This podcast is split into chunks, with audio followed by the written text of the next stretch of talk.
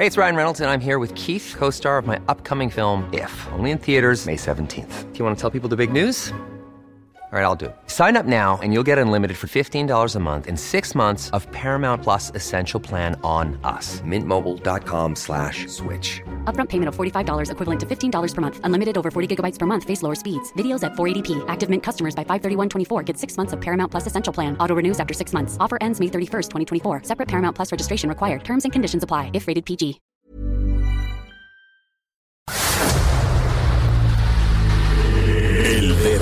En la llaga.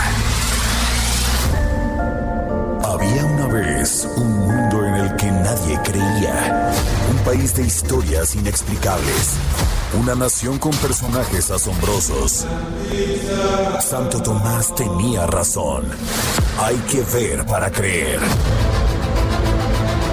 El México increíble. Las verdades que duelen. La voz de los que callan. El dedo en la llaga. Infórmate, diviértete, enójate y vuelve a empezar.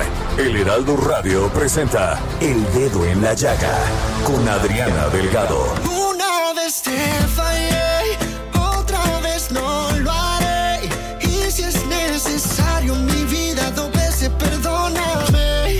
iniciamos este dedo en la llaga de este viernes, primero de marzo del 2024, escuchando dos veces en las voces de David Bismal y Luis Fonsi. Hermosa canción y además pegajosa y muy adecuada para el fin de semana. Ya te he perdido una vez y otra vez yo no lo vuelvo a hacer. Porque dos veces no te voy a perder. Yeah, yeah. Ruta 2024.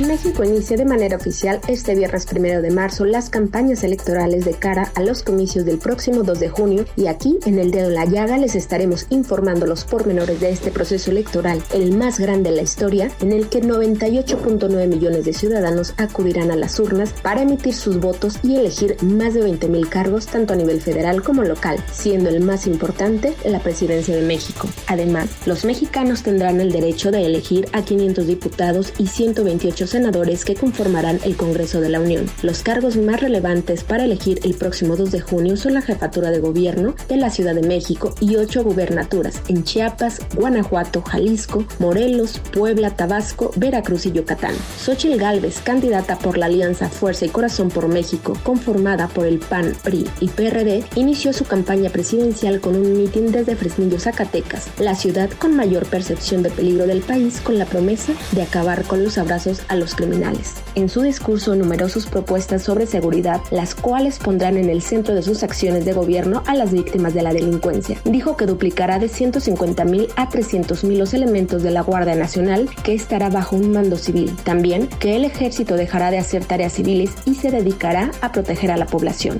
Además, se les dará todo el apoyo a los gobernantes para que se les devuelva a los policías municipales los fondos federales que se les quitaron y afirmó que irá tras las organizaciones que y atacan en las carreteras. Para ello propuso crear una prisión de máxima seguridad con tecnología de punta para que los delincuentes tengan miedo de caer ahí. Por su parte, Claudia Sheinbaum, candidata a la presidencia de México por Morena, eligió terreno conocido para arrancar sus actividades, la Plaza de la Constitución en el Zócalo Capitalino, en un evento que iniciará a las 16 horas. La ex jefa de gobierno de la Ciudad de México estará acompañada de Clara Brugada, aspirante a la jefatura de gobierno, de la dirigencia nacional de Morena que encabezan Mario Delgado y Citlali Hernández, así como de cientos de liderazgos de todos los estados del país y, por supuesto, estarán sus ex contrincantes por la candidatura presidencial de Morena, como Gerardo Fernández Noroña, Adán Augusto López, Ricardo Monreal, Manuel Velasco y Marcelo Ebrard. En el inicio de los 90 días de eventos, Sheinbaum presentará sus primeras propuestas de gobierno en las cuales, según anunciado, estarán incluidas las 18 iniciativas de reforma constitucional y dos legales que envió el presidente Andrés Manuel López Obrador a la Cámara de Diputados. Por su parte, Jorge Álvarez Maínez, candidato presidencial de Movimiento Ciudadano, iniciará en Lagos de Moreno, un municipio de Jalisco con altos índices de inseguridad y violencia colindante con Zacatecas y Aguascalientes. Como ven, la carrera por la presidencia de México ya inició y en este su programa El Dedo en la Llaga les tendremos toda la información que acontece. Históricamente el sector energético es considerado como una industria con menor participación de las mujeres. De acuerdo con datos del Instituto Nacional de Estadística y Geografía, el INEGI, a junio del 2022 solo el 16% de las mujeres trabajan en la industria extractiva de energía y de electricidad. En Estados Unidos el 25% de los empleos en el sector eléctrico son de mujeres y en Europa se acerca al 35%. A nivel global, el escenario no es más alentador. De acuerdo con cifras del Banco Interamericano de Desarrollo, el porcentaje de mujeres empleadas en el sector de energías renovables no supera el 20 o 24% del total. O sea, estamos verdaderamente en una situación de desequilibrio, de inequidad. Es por eso que se va a llevar a cabo la segunda edición de Energy Woman Forum, que se va a llevar a cabo este 5 de marzo a las 6 de la tarde y tengo en la línea ya a Daniela Loredo, editora de Energy 21. ¿Cómo estás, Daniela? Pues muy emocionada, Adriana, en presentarles este proyecto que estamos lanzando eh, desde 2023, que estamos impulsando justamente, como tú bien lo comentaste al inicio, para promover la participación de la mujer en la industria energética y sobre todo reconocer a quienes diariamente contribuyen con su esfuerzo y su labor para que el desarrollo de la industria energética mexicana progrese. Dani, ¿por qué se da esta discriminación, falta de flexibilidad y esta brecha salarial en la contratación, promoción y compensación de las mujeres en este sector? Realmente atribuimos que esta inequidad que existe dentro de la industria energética pues depende mucho de la falta de acercamiento de las nuevas generaciones a una industria. Como tú lo comentabas, es, un sector muy masculinizado donde se cree que las mujeres no tienen cabida, donde no tienen esos espacios. Por lo tanto, hay que eh, impulsarlos acercándonos con todas las empresas que generan y promueven iniciativas justamente para atraer a estos sectores a las nuevas generaciones y sobre todo fomentar ese, esa sensibilización dentro de los, del género masculino que participa ya hoy día en este sector. Ahora, eh, los tiempos cambiaron, los escenarios cambiaron y las mujeres ya estudian más carreras de ingeniería. Y te quiero dar este dato, en Pemex el 28% de la plantilla laboral es femenina, mientras que en la Comisión Federal de Electricidad puede llegar al 25%, realmente muy poco todavía, Daniela. Así es, hay un porcentaje disparejo, pero lo que hay que celebrar es que la mujer se está abriendo camino en esta industria. No sabemos que todavía nos falta un camino muy largo por recorrer para que la mujer tenga ese posicionamiento, pero lo que no podemos dejar eh, de lado es que la mujer se está abriendo este espacio dentro de la industria y aunque sí, efectivamente hay empresas que eh, los porcentajes de participación femenina son muy bajos, hay otros que están luchando por esa meta de igualdad, un 50-50, y están trabajando por ello. Entonces creo que eh, esta oportunidad y nosotros también como medio de comunicación al crear este tipo de foros nos ayuda justo a promover que más mujeres se integren, que más mujeres se unan, porque juntas somos más fuertes y vamos a poder lograr resultados mucho más fuertes y más rápidos. Ahora, yo te quiero preguntar esto, ¿cuáles son las dificultades que persisten entre estas mujeres para poder compaginar el tema laboral y también el equilibrio de su vida personal? Es un reto muy importante. Nosotros hemos tenido la oportunidad de platicar con mujeres exitosas, tanto en la vida personal como en la vida profesional, y alcanzar ese equilibrio, ese balance, es todavía un reto. Sin embargo, creo que esta oportunidad y este, esta apertura que se está dando para que los hombres también eh, cumplan con ciertas labores. Por ejemplo, en, el caso de maternidad, ¿no? Ya hay eh, pues iniciativas que hacen que también los hombres tengan este derecho para que no toda la responsabilidad recaiga en una mujer. Esto ya estamos viendo una apertura en otros segmentos donde eh, este equilibrio obviamente está costando más trabajo, pero se puede alcanzar también con el apoyo. Y por eso yo te comentaba lo de la sensibilización con los hombres, ¿no? El, el hecho de que ellos también cambien ese chip, le den un, un giro y acepten a la mujer en esta industria también ha sido muy positivo. Hemos tenido eh, pues muchas anécdotas y experiencias de que los hombres también contribuyen o apoyan ya desde un, desde un nivel de liderazgo, de jefe, impulsan a las mujeres a que salgan adelante, eh, a pesar de que tengan que cubrir con, con un espacio eh, en casa, hijos, y empresas también, pues crean proyectos que las apoyan, que les dan ese, ese respaldo para poder cumplir en todas sus áreas y ser exitosas en todos los niveles. Eh, Daniela, eh, los modelos y los roles de liderazgo en la industria energética son esenciales para alentar a las mujeres jóvenes que me están escuchando para estudiar estas carreras, estas habilidades STEM, que son ciencia, tecnología, ingeniería y matemáticas. Sin embargo, las mujeres a veces no tenemos estos apoyos como es el acceso a la salud y seguridad en condiciones de trabajo de campo o en alta mar. Estoy refiriendo a Pemex y a las plataformas, donde podríamos también incursionar y han incursionado mujeres. Así es, en la generación de espacios seguros, de ambientes seguros, en este tipo de industrias donde pues sabemos que mujeres eh, a nivel operativo están 14 días en, en, alta mar y regresan a sus casas después de 14 días, eh, son, son situaciones muy arriesgadas, pero ¿sabes qué? Justamente en el evento que, que vamos a tener el próximo martes 5 de marzo, va a estar una participante, una primer oficial a bordo de una empresa mexicana, que ella nos va a compartir esas experiencias de cómo han cambiado los eh, los escenarios para las mujeres, que ya no solamente pueden considerarlas en aspectos administrativos como papeleos o en temas como de psicología, sino también mujeres que están entrando ya directamente a la actividad operativa creo que es por eso también que, que creamos este espacio, que creamos este foro, para que mujeres de viva voz nos compartan todas esas, esas experiencias y le abran la visión a todas las nuevas generaciones de que en la industria energética sí hay un espacio para ellas, de que sí hay oportunidad de crecimiento y sobre todo que se acerquen a estas carreras. Los tiempos han cambiado, hay más oportunidades, hay más apertura y hay que aprovechar todos esos espacios. Daniela, este foro se va a llevar a cabo el próximo 5 de marzo a las 6 de la tarde. ¿Quiénes van a ser las panelistas, Daniela? Así es, recalcar que también es un evento gratuito con acceso abierto. Las redes de, de arroba en el 21MX estamos haciéndole promoción a este evento para que la gente que nos esté escuchando asista totalmente gratis a este evento. Y nuestras invitadas, te comento rápidamente, eh, son cuatro especialistas dentro de la industria energética. En primer lugar, tenemos a Alicia Zazueta Payán, quien es presidenta de la Asociación Mexicana de Proveedores de Estaciones de Servicio. Tenemos a Norma Álvarez, que es abogada experta en Derecho Energético y Regulación y es socia en la firma legal Santa Marina y Esteta. Tenemos a Jessica Tirado, que es primer oficial a bordo en Cotemar, que es una empresa que ofrece soluciones integrales para la exploración y producción costa afuera.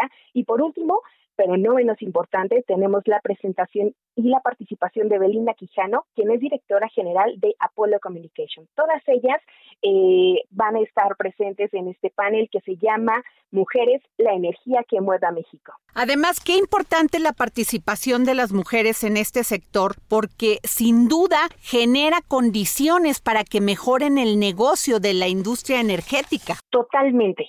Este acercamiento porque además te comento, vamos a tener un espacio de, networking, es justo fomentar esta integración entre las mujeres, que sabemos que por estar diversificados en tantos sectores como el eléctrico, como el midstream, upstream, son demasiadas áreas que, que, involucran y participan en este sector energético. Tenemos que crear un lugar donde se puedan reunir, donde podamos crear alianzas entre empresas y entre eh, que se creen iniciativas, como bien te comentaba, para impulsar la participación de la mujer y sobre todo, y algo muy importante que, que no he tenido oportunidad, de reconocer la labor no solamente de las mujeres que están en niveles gerenciales, sino de todas las mujeres que están en niveles operativos. Creemos nosotros que toda mujer, todo su trabajo suma en este desarrollo nacional energético y por eso también buscamos reconocer esta participación con este evento. Daniela, mi última pregunta es aquellas personas que no pueden estar presentes en este evento, pero que quieran seguirlo por redes, ¿cómo le pueden hacer? Pues eh, vamos a grabar todo el evento y después lo vamos a subir a nuestras plataformas digitales, YouTube y demás, pero también invitarlos a que estén muy al pendiente de nuestras redes sociales, arroba Energy21MX, nos encuentran en Facebook, Twitter, Instagram, porque ahí también vamos a hacer transmisiones en vivo del evento para que sigan paso a paso y al final lo puedan disfrutar de manera completa a través de nuestro canal de YouTube. Qué importante que se estén dando este tipo de eventos para generar oportunidades, prosperidad incluyente, Daniela Totalmente de acuerdo. Como te decía, es tiempo de cambiar esa mentalidad también nosotras como mujeres, de creernos capaces. Este año políticamente vamos a tener a dos mujeres en la, en la, en la, boleta presidencial y eso nos debe motivar, nos debe inspirar a que esas metas que se veían muy lejanas, de verdad las podemos alcanzar, está en nosotros y por eso también como mujeres debemos de, de creer en nosotras mismas y hacer cosas para que las cosas cambien. Y entre todas, como lo mencionaba, vamos a hacer que los resultados sean mucho más fructíferos y lleguen más rápido. Gracias, Daniela Loredo, editora de Energy 21. Gracias por la invitación a este maravilloso foro Energy Woman Forum que se va a llevar a cabo el próximo 5 de marzo a las 18 horas. Gracias, Daniela. Al contrario, muchísimas gracias y recuerden, el registro está abierto y por allá nos vemos. Muchísimas gracias, Adriana. Estás escuchando a Adriana Delgado en El Dedo en la Llaga. Y desde Argentina y en exclusiva para el dedo en la llaga, el gran filósofo y escritor Hernán Melana, que hoy nos habla sobre Fausto y Job, juguete de los dioses. Filosofía, psicología, historias con Hernán Melana. Bienvenidos a otro episodio de Filosofía, Psicología, Historias. Hoy vamos a hablar de la relación entre el Fausto de Goethe y el libro de Job, aquel libro que aparece en la Biblia y es parte del Antiguo Testamento. Se encuentra entre los libros poéticos y sapiensales y tiene una narrativa que se centra en la vida de Job, un justo creyente y sus experiencias de sufrimiento. Es un libro que tiene discusiones filosóficas y teológicas que van surgiendo en torno a la situación de Job. Y esta relación existe entre el Fausto y Job porque ambos sufren la desgracia de ser objetos de una apuesta entre Dios y el diablo. En el libro de Job, el diablo habla con Yahvé y le apuesta que él es capaz de corromper al más justo de los hombres. Y entonces Yahvé acepta la apuesta y mm, el diablo lo hará sufrir primero a través de mm, la pérdida de sus riquezas, la muerte de su familia y finalmente la tortura en el propio cuerpo. Tanto es así que encontramos bajo el nombre la enfermedad de Job a la sífilis, aquella enfermedad que apareció en Europa y que los italianos la llamaban el mal francés, los franceses el mal napolitano y los españoles el mal americano. Es decir, tanto Fausto como Job son personajes que a pesar de tener contextos y géneros literarios diferentes, tienen similitudes en sus historias. Lo curioso y quizás más importante es preguntarse por qué Goethe decide que haya una similitud en el principio de la obra, en lo que se llama el prólogo, en el cielo, en donde se representa esta apuesta entre Dios y el diablo con Fausto, similar a la que hubo con Job. Claro que, y en estas similitudes podemos ver que ambos deben sufrir pruebas y sufrimientos, que son muy significativos en sus vidas. Job enfrentará la pérdida de su familia, sus posesiones, su salud, como hemos dicho, mientras que Fausto se enfrenta a la desesperación y al sufrimiento emocional a lo largo de su pacto con Mefistófeles. Ambos se encontrarán con fuerzas sobrenaturales y cuestionarán la moralidad y la existencia. Job se debate sobre la justicia divina y la naturaleza de Dios, mientras que Fausto reflexiona sobre el significado de la vida y el precio de la búsqueda del conocimiento y la felicidad. Ambos buscan conocer, buscan la sabiduría en sus propios términos. Fausto a través de su trato con el Mefistófeles, su pacto con él, Mefistófeles es el diablo, y buscar el límite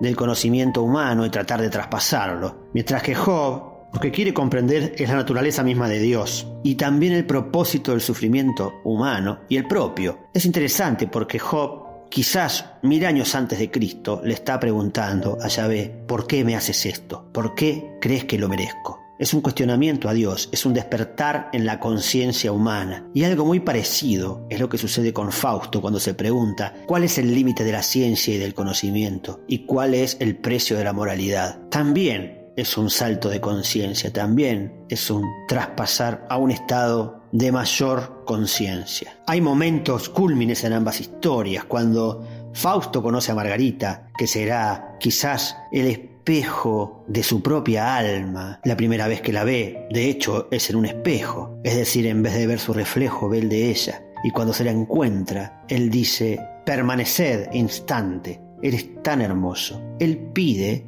que el tiempo sea congelado, él solo pide un instante. Job, en cambio, está más bien entregado y resignado a Dios y nos transmite una frase que en la sabiduría popular se traduce como Dios te da y Dios te quita. Él decía, desnudo salí del vientre de mi madre y desnudo volveré allí. ve, me lo dio y ve, me lo quitó. Bendito sea el nombre del Señor. Tanto Job como Fausto han sido una suerte de juguete de los dioses de la divinidad, de aquellos que tejían el destino y que tiraron a la suerte en una apuesta el futuro de ambos, la vida de ambos. Pero en el fondo son grandes reflexiones acerca de cada uno, acerca de la existencia del ser humano y su relación con lo que está más allá de la naturaleza en ambos casos. Carl Gustav Jung escribió un libro cuyo nombre es Respuesta a Job, donde ofrecía varias reflexiones para este personaje bíblico. Para él había un conflicto, una desarmonización y una necesidad de un proceso de reconciliación entre el ser humano y las deidades. Por eso me despido con una frase de él, que es una gran reflexión acerca de la relación del ser humano y lo sobrenatural, que es una relación que hoy día nosotros también establecemos, con o sin conciencia, aceptándolo o negándolo, pero transitando de todas maneras una relación. Y esta frase dice así, la historia de Job representa un caso extremo de desarmonización entre Dios y el hombre, y también entre el hombre y su propia alma. Esto, como sabemos, se resuelve en una especie de reconciliación, pero no sin que el hombre haya tenido que sacrificar su propio entendimiento y aceptar el que se le ofrece desde el exterior. Libros, libros, libros con el gran Exxon Alamilla, gran promotor cultural, que hoy nos trae este maravilloso libro, Salir de Noche, Historia de mi familia y otras víctimas del terrorismo. Y recuerden que todos aquellos que me sigan y me manden un mensaje a mis redes sociales se llevarán un ejemplar de regalo de este libro. Libros, libros, libros, con Exxon a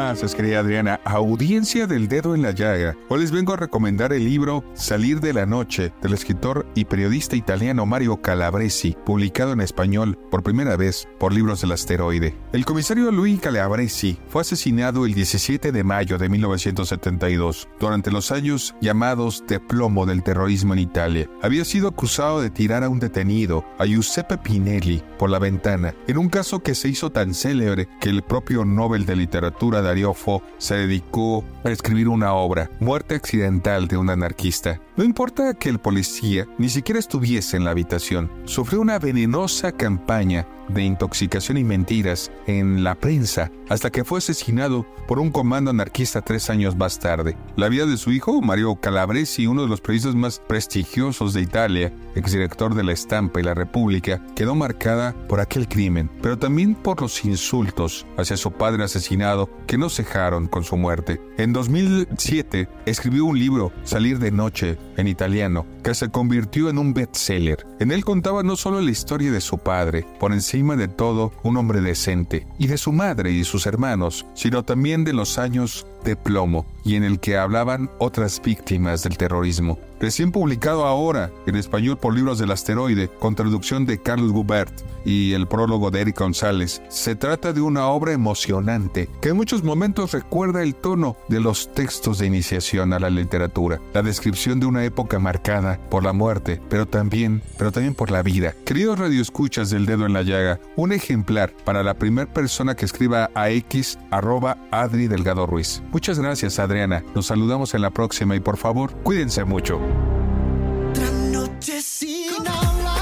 No se vayan, vamos a hacer una pausa para seguir poniendo el dedo en la llaga en la cultura. Regresamos. Sigue a Adriana Delgado en su cuenta de Twitter, arroba Adri Delgado Ruiz. Además, te invitamos a enviar tus opiniones y comentarios en texto o por mensaje de audio a través de WhatsApp al 55 2544 3334. Y si quieres escuchar El Dedo en la Llaga de El Heraldo Radio, en cualquier momento y donde quiera que te encuentres, descarga el podcast disponible en Spotify y iTunes.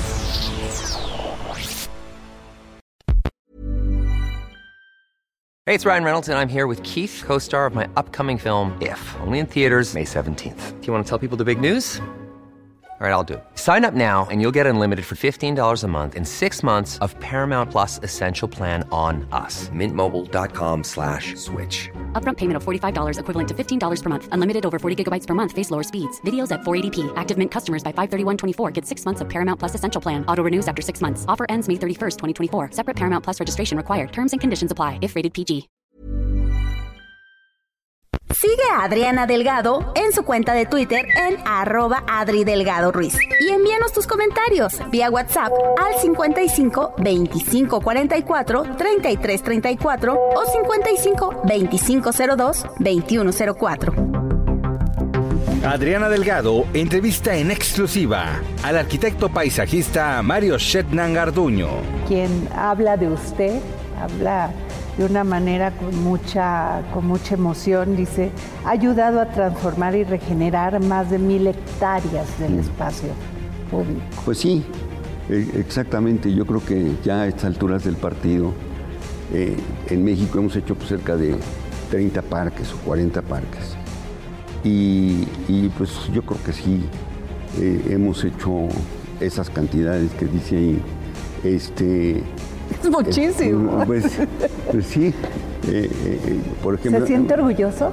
Bueno, me siento muy contento de eso, muy privilegiado, porque, eh, como te digo, es que eres privilegiado por los maestros que tuviste, por el papá que tuviste, por la mamá que tuviste. Jueves 10.30 de la noche, El Dedo en la Llaga, Heraldo Televisión.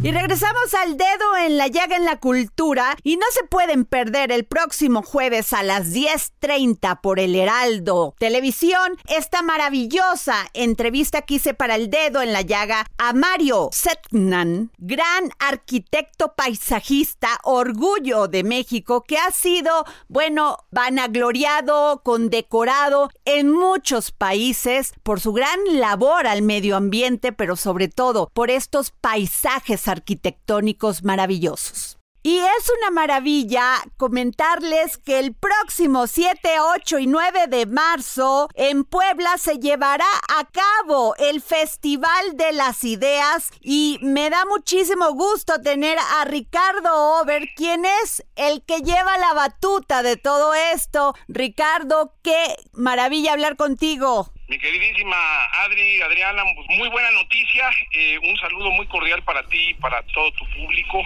Eh, sí estamos verdaderamente contentos y de manteles largos porque, eh, como tú bien lo indicas, el próximo 7, 8 y 9 de este mes de marzo eh, inicia el Festival de las Ideas el 7 y terminamos el 9 allá en la ciudad de Puebla, en el Auditorio Metropolitano. Y para quienes no tengan la oportunidad de acompañarnos presencialmente, lo podrán hacer conectados a través de la plataforma del festival. Ricardo, nosotros sabemos que en el Festival de las Ideas se reúnen las figuras más destacadas del pensamiento actual, quienes comparten sus ideas en torno a la libertad, prosperidad, educación, economía, innovación, salud y liderazgo. Es correcto, eh, vamos a tener esos bloques que mencionas, el bloque de salud, el bloque de economía, el bloque de educación, que es tan importante.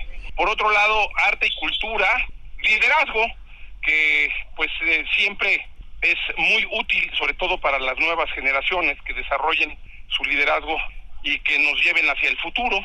Y por supuesto también eh, la innovación, que es un eje transversal, porque hay innovación en salud, innovación en educación, innovación en economía, innovación en arte y cultura. Eh, y estamos muy contentos porque este año eh, logramos ah, que se subieran a esta iniciativa figuras importantes de todas estas ramas del conocimiento y yo creo que quienes asistan ya sea de manera personal o virtual se van a llevar un festín maravilloso de ideas para luego recapacitar sobre ellas y que les pueda servir como referente para promover cambios en su vida, en su persona, en la decisión de su futuro. Ricardo, ¿quiénes van a estar en esta ocasión en el Festival de las Ideas? Tengo que David Sinclair, que es este gran profesor en Harvard y principal experto mundial en longevidad humana. Sí, fíjate que eh, el uh, segmento de, de salud eh, va a tener componentes de longevidad. Como tú bien lo apuntas, está David Sinclair, el doctor Sinclair, uh, entre otras muchas cosas distingue la edad cronológica de la edad metabólica.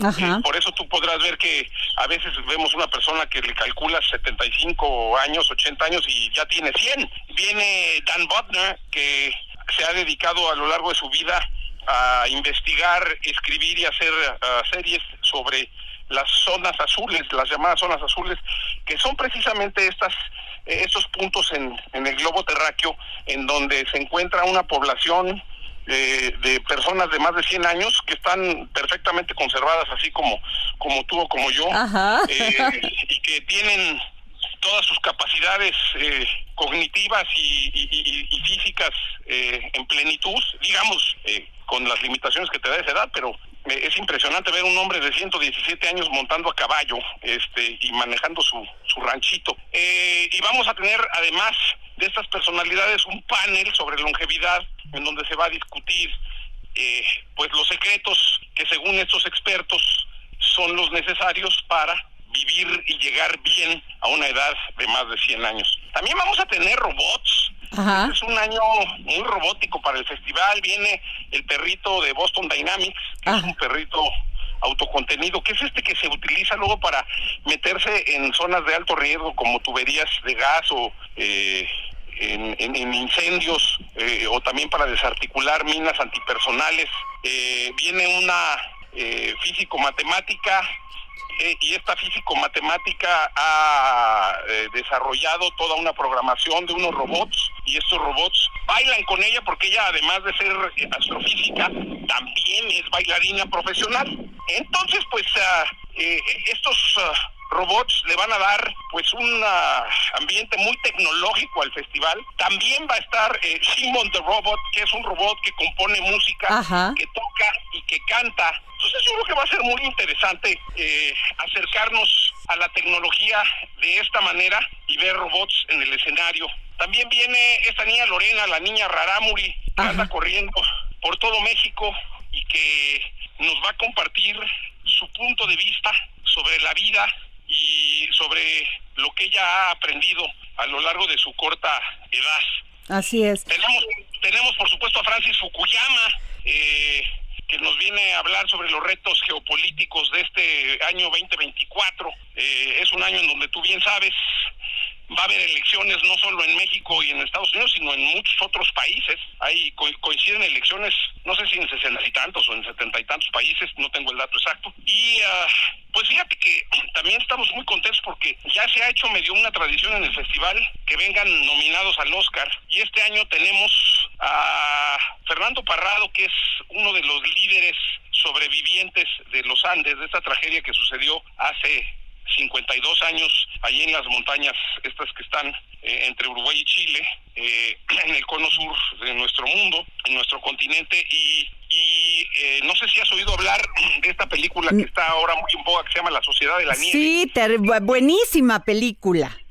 Pues viene, viene el actor que hizo el papel de Fernando Parrado. Entonces va a estar Fernando Parrado y va a estar el que hizo su papel en esta película y como sabes están nominados al Oscar, entonces el festival es 7, 8 y 9 y el 10 ellos se van a Los Ángeles a, a la ceremonia porque está nominada la película como mejor película extranjera y creo que tiene por ahí un par de nominaciones más. Eh, esperemos que el festival sea de buena suerte y de buen augurio y ellos efectivamente se ganen su Oscar. Claro. Recordarás que el año pasado estuvo James Cameron, que también después del festival se fue a Los Ángeles a los Oscars. Estaba nominada su película Avatar.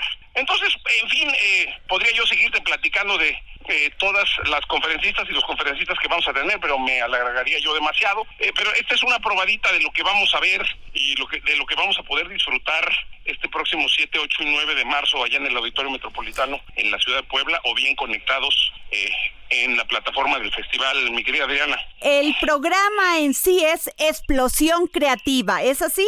Es correcto, eh, queremos que, eh, co- como lo hemos dicho en otras ocasiones, el propósito fundamental del festival es motivar e inspirar, repito, motivar e inspirar a todos y todas aquellas que tengan este interés y esta curiosidad en las nuevas buenas ideas, en lo que está sucediendo en el mundo hoy por hoy. Y, y- vamos especialmente enfocados a las y los jóvenes y, y a los niños porque creemos que eh, despertar esta curiosidad, motivar a las niñas y niños e inspirar a las niñas y niños y jóvenes eh, cumple con una labor importantísima en su desarrollo y por supuesto en la proyección a lo que en el futuro eh, ellas y ellos quieran ser, a lo que se quieran dedicar.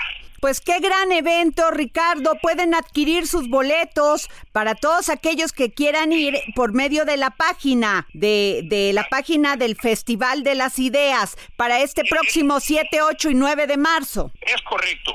Ahí en la en, en la plataforma, en la página encontrarán todos los datos necesarios para poder asistir, ya sea de manera presencial o de manera virtual. Y yo terminaría diciéndote que si eh, conscientemente, ya que estamos muy agotados, le damos vacaciones a nuestro cuerpo para recuperarnos y descansar, pues ¿por qué no de manera consciente le damos unas vacaciones a nuestra mente y eh, tratamos de cambiarnos el, como dicen por ahí, el chip Ajá. y relajar eh, escuchando estas nuevas buenas ideas sobre todos estos temas. Vamos a darle vacaciones a nuestra mente. Además, qué importante también es comentar que este Festival de las Ideas nace por iniciativa del Centro Ricardo Salinas. Es correcto, sí, es eh, una iniciativa del Centro Ricardo Salinas Pliego y eh, tiene todo el apoyo tanto del Centro Ricardo Salinas Pliego como también del gobierno del Estado de Puebla, que muy atentos a el desarrollo de sus niñas, niños y jóvenes y de su población en general, apoyan eh, este tipo de iniciativas. Y además, bueno, si, si vienen de manera presencial, qué mejor que disfrutar de un buen mole, unas chalupitas, Así un es. arrocito rojo con sus chicharitos y sus zanahorias, eh, estar eh, teniendo la oportunidad en la sobremesa, poder discutir lo que se escuchó en las conferencias, este, quizás hasta se arma un poco de polémica. Yo, yo creo que, de- insisto, son unas vacaciones para la mente. Así es, Ricardo Over. Pues muchísimas gracias por tomarnos la llamada para el dedo en la llaga. Al contrario, Adri, muchas gracias a ti y a todo tu auditorio y los esperamos en Puebla 7, 8 y 9 de marzo, Festival de las Ideas 2024. Gracias, Adri. Gracias, gracias, Ricardo. Estás escuchando El Dedo en la Llaga con Adriana Delgado. Y hoy es viernes, viernes del historiador Ignacio Anaya, que hoy en su cápsula del pasado nos habla sobre el fuego, la historia de un soldado y los horrores de la guerra. Cápsulas del pasado con el historiador Ignacio Anaya.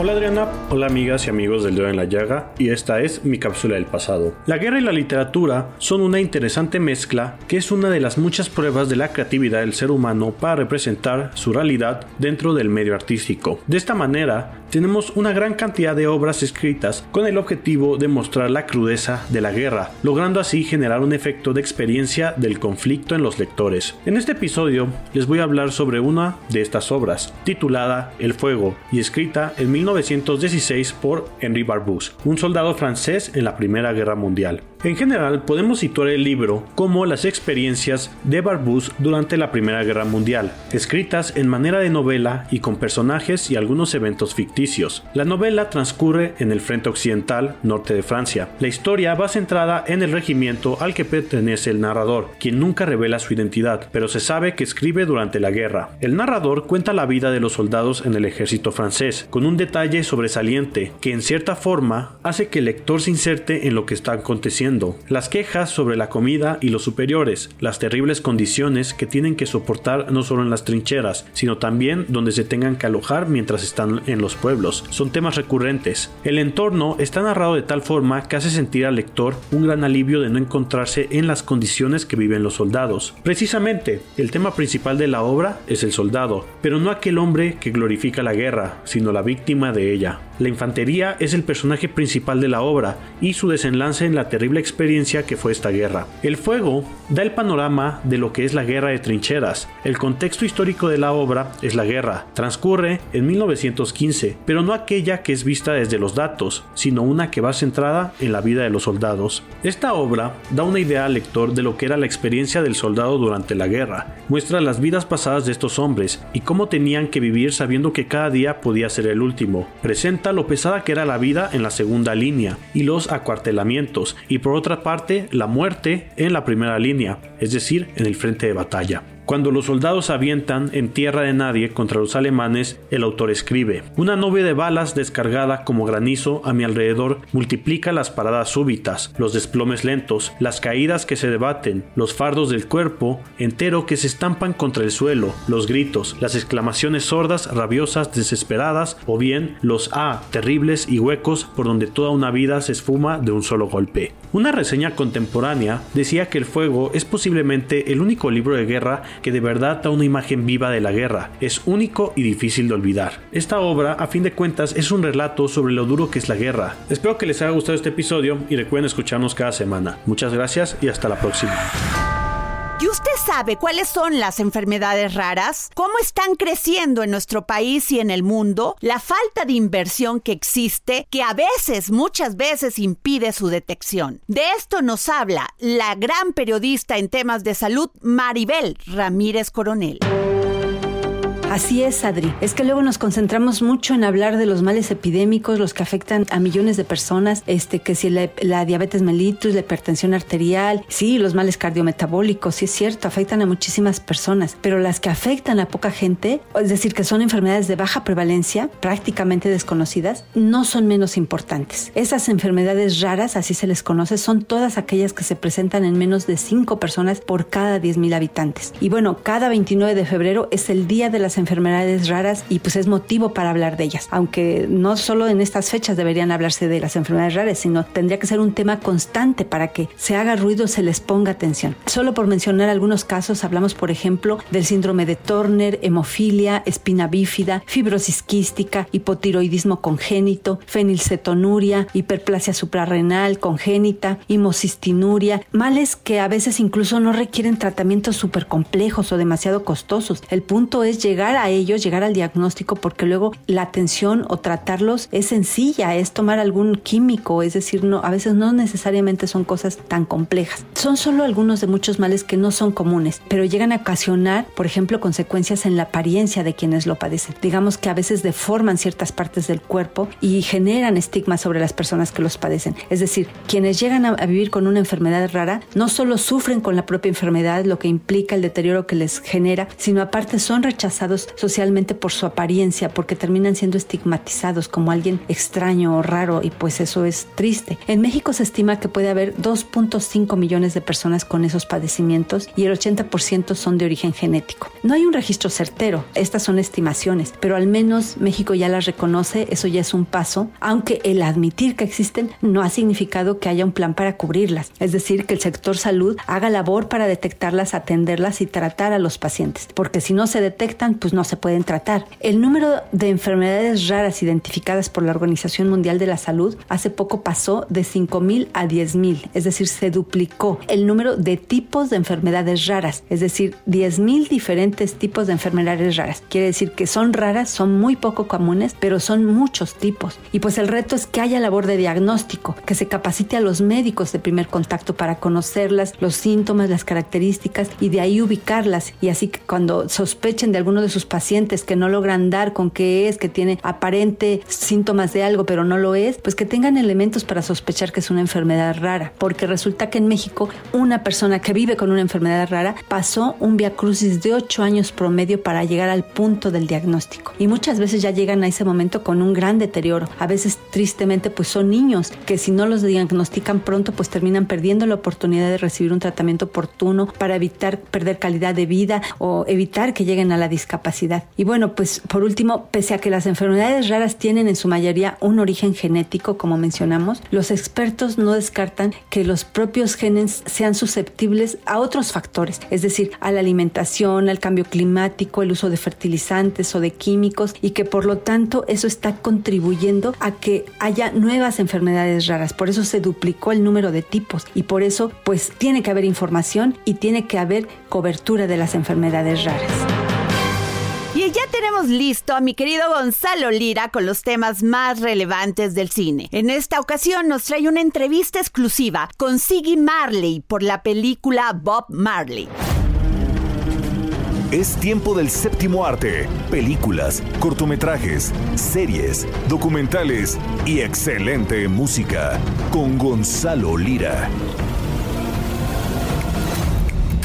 Hola, ¿qué tal Adri? Un saludo a ti y a todas las personas que nos están escuchando por aquí por el dedo en la llaga. Yo soy Gonzalo Lira, ya saben, y si no saben, búsquenme, me encuentran en redes como arroba gonis, G-O-N-Y-Z, y llegó el viernes, llegó el momento de hablar de cine. Y esta vez no solo vamos a hablar de cine, sino que como muchas veces al cine lo atraviesa la música y los buenos mensajes. Y qué mejor para pues tomar esto en cuenta que hablar de una de las figuras emblemáticas de la música, un activista importante que ahora encuentra su lugar en la pantalla grande. Me refiero a Bob Marley, este músico de origen jamaiquino que pues se saltó a la fama gracias a ser uno de los pioneros o al menos uno de los revolucionarios y que popularizaron el género del reggae. Y precisamente se estrenó la película Bob Marley, la leyenda, que nos cuenta no solo la historia de vida de este personaje, sino también la historia de su trabajo, qué es lo que nutrió ese trabajo, de dónde venía la inspiración para sus canciones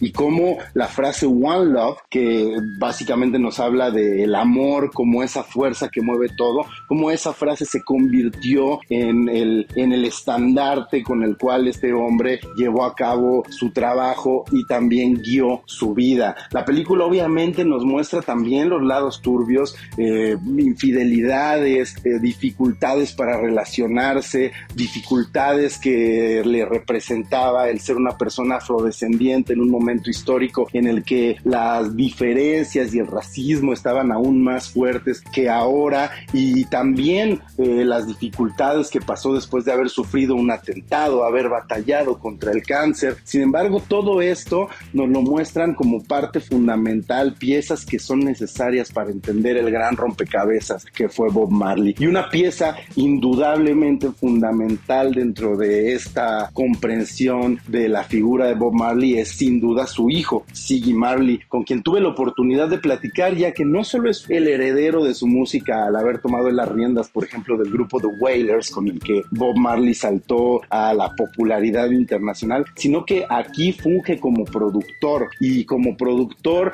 yo tuve la oportunidad de platicar con él y preguntarle por qué él considera que este era el momento histórico preciso en el cual tenía que ser vista la vida de su padre, por qué en este momento particular era importante contar la historia de Bob Marley, la leyenda.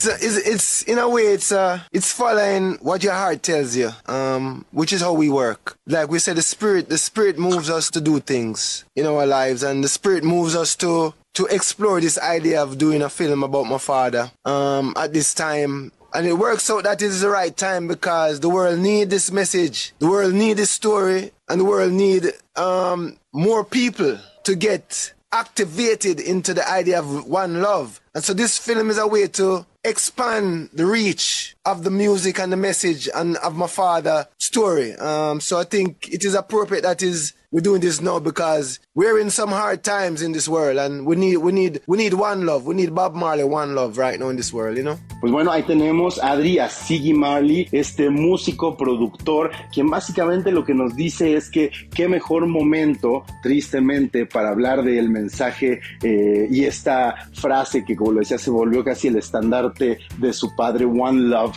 la idea de un solo amor como la fuerza que mueve todo. Eh, qué mejor momento para hablar de ello que tristemente el momento histórico que estamos atravesando, en el cual hay conflictos bélicos por diferencias que pueden parecernos absurdas, en el cual eh, el racismo, el clasismo, eh, la opresión siguen presentes en la sociedad y tenemos que combatirlas. Y pues bueno, básicamente es a través de la idea de un solo amor, del amor que podemos salir adelante. Y él lo dice, lo dice Siggy Marley en la entrevista que acabamos de escuchar, es, son muchas más las personas que en este momento necesitarían entender ese concepto para de alguna forma hacer del planeta un lugar mejor. La película Bob Marley, la leyenda, ya se estrenó en las salas de cine, la encuentran en la pantalla grande. Escríbanme, díganme qué les pareció, si la fueron a ver, si les gustó, si no les gustó, me encuentran, repito, en redes como arrobagonis, G-O-N-Y-Z. Yo me despido, que tengan excelente fin de semana.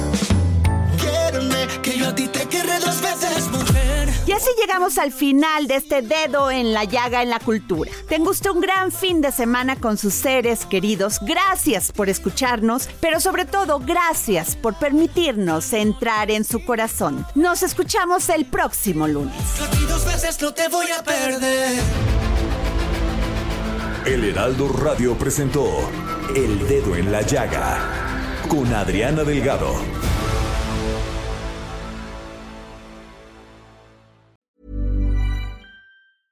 Imagine the softest sheets you've ever felt. Now imagine them getting even softer over time. That's what you'll feel with Bowl and Branch's organic cotton sheets. In a recent customer survey, 96% replied that Bowl and Branch sheets get softer with every wash. Start getting your best night's sleep in these sheets that get softer and softer for years to come. Try their sheets with a 30-night guarantee. Plus, get 15% off your first order at bowlandbranch.com. Code BUTTERY. Exclusions apply. See site for details.